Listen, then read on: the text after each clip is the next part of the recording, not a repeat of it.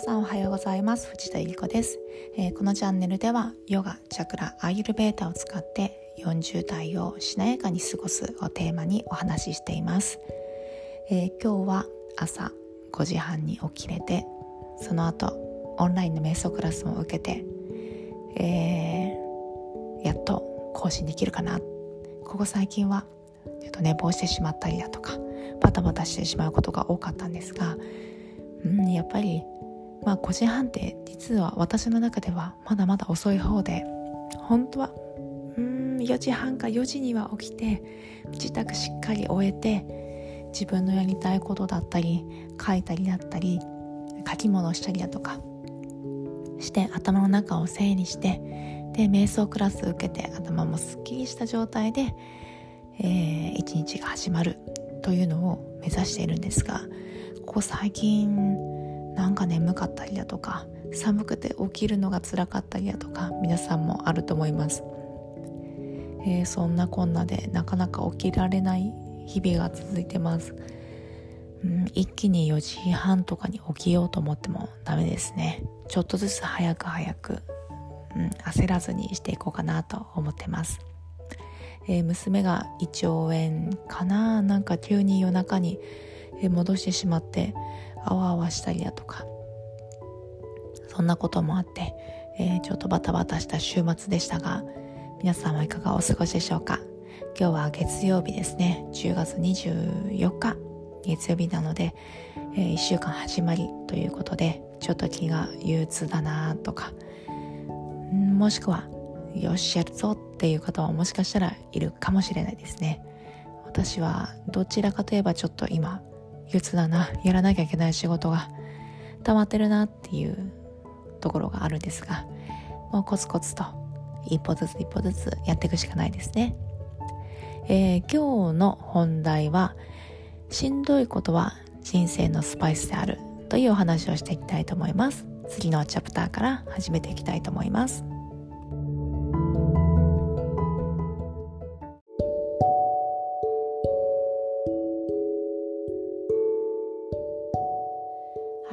今日はしんどいことは人生のスパイスであるという話をしていきたいと思います、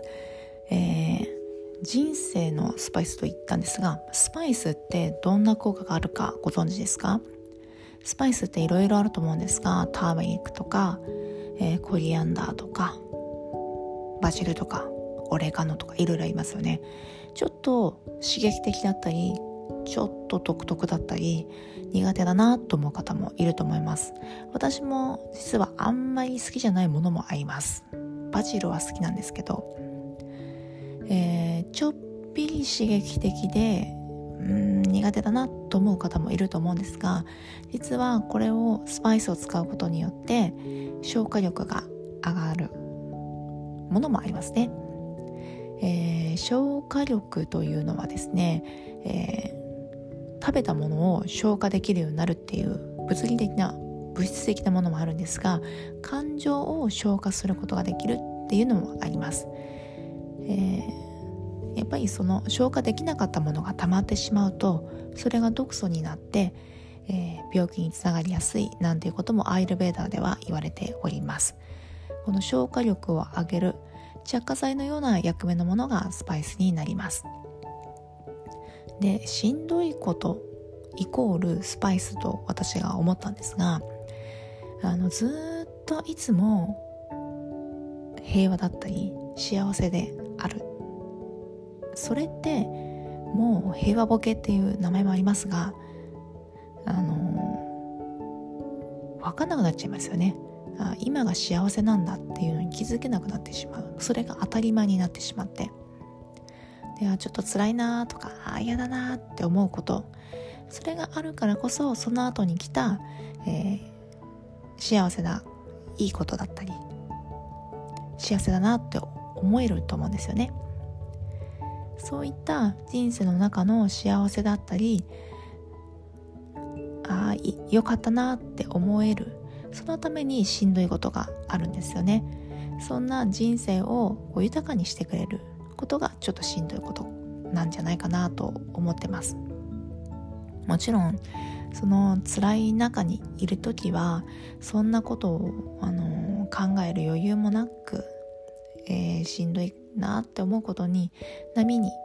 もしかしたら渦に溺れてしまうこともあると思うんですがそれはあの与えてくれたスパイスだと思って次に来る喜びだったり感動だったり幸せをしっかりこう味わうためのものだと思って溺れることなく、えー、過ごすの乗り切るっていうとちょっと言い方が合ってるかどうかはわからないんですが、えー、ちょっとしたピリッとしたスパイスだと思って過ごすということが大事なんじゃないかなと思います。飲まれてしまうっていうのが一番残念なこと。与えられたスパイスだと思って、えー、こっから、まあ、何を学ぼうかなとか乗り切ってやるぞっていう気持ちが大事なんじゃないかなと思ってます、えー、今ちょっと大変だなって思うことがある場合もうん絶対にいいことは訪れるのでそれまでいいスパイスを楽しむ、えー、そんな気持ちでいられたらなと思います。私も2021年はだいぶしんどいなって思うことがたくさんありました。人生の中でおそらく一番しんどいなっていうことが続いてるような気がします。もちろんだからこそ今目の前の幸せに気づくことができてるなと思います、えー、娘の存在だったり本当に小さな小さな家族3人で楽しめる時間だったり笑い合う時間、えー、そんな時間が本当に大切だなってあいてくれてありがとうっていう気持ちになります。今に集中しないとやっぱりその今目の前にある本当に大切なこと、えー、幸せなことこれに気づかずに過去だったり未来の不安に、えー、怯えて今でも十分幸せなんだよっていうことがわからなくなっちゃうんじゃないかなと思ってます。ぜひですねあともう今年も2ヶ月ちょっとですかね。なんですが今目の前にある幸せなことそれに気づけるように過ごしていただけたらなと思います。また明日お会いしましょう。最後まで聞いてくれてありがとうございました。ではまた明日。今日も心穏やかに過ごせますように。